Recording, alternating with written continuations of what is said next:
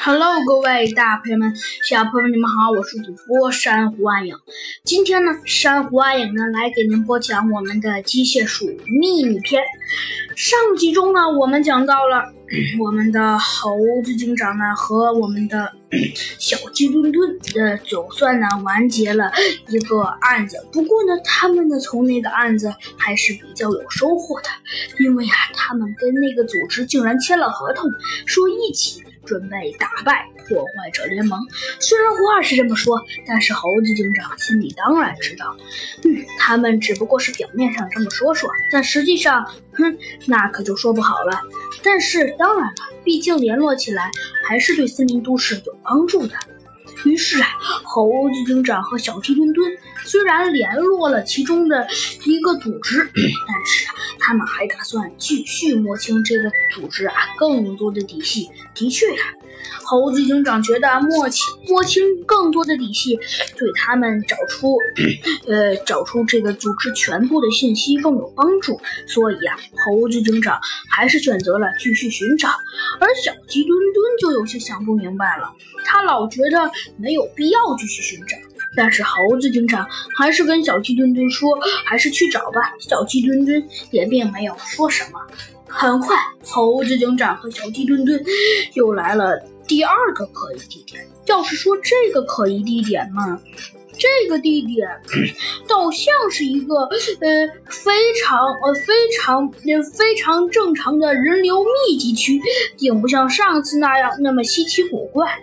啊，我这是想，我觉得这次这个人住的地方还是比较正常的。小鸡墩墩，你可不能这么说，有可能这次的那个人比上次的那个人还恐怖呢。啊，真的吗，猴子警长？嗯，不过这只不过是我的一些小小的猜测，要是说真的假的，还得我们自己去看看。猴子警长说着，看了一下地图。嗯，小鸡墩墩，我觉得应该就是这里了。呃，没错。是这呢，他们来到了一个地方，这个地方的门上面大大的写着几个字：“五零幺一单元。”啊，猴子警长，你确定这是这个五零幺一单元？嗯，小鸡墩墩，应该是。哎呀，猴子警长，那么我们下一步应该怎么办啊？下一步，说着，猴子警长摁响了门铃。哼，看看他敢不敢接。如果如果他不敢接，嗯，算了，小鸡墩墩，不管怎么说，他的老大肯定跟他说，肯定我跟你会来。只不过是我想看看他敢接这个门铃，还是不敢接。啊，猴子警长，我觉得他肯定敢接，哼，肯定敢接。小鸡墩墩，别说的这么坦率好吗？啊，好吧，猴子警长，但是我觉得他一定敢接。嗯，好，小鸡墩墩，那我们看看。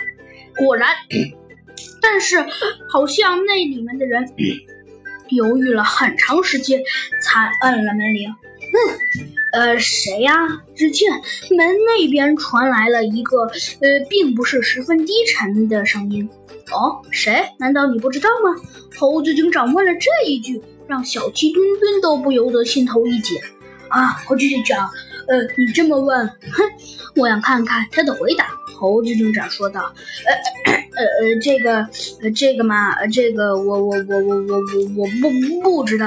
好像电话里的那个人，好像是故意想隐瞒一些事情，说道：“我真的不知道。”哦，好吧，那既然我你不知道，那我告诉你们吧，我和呃和和和和和这只小飞机，呃是森林警察。呃。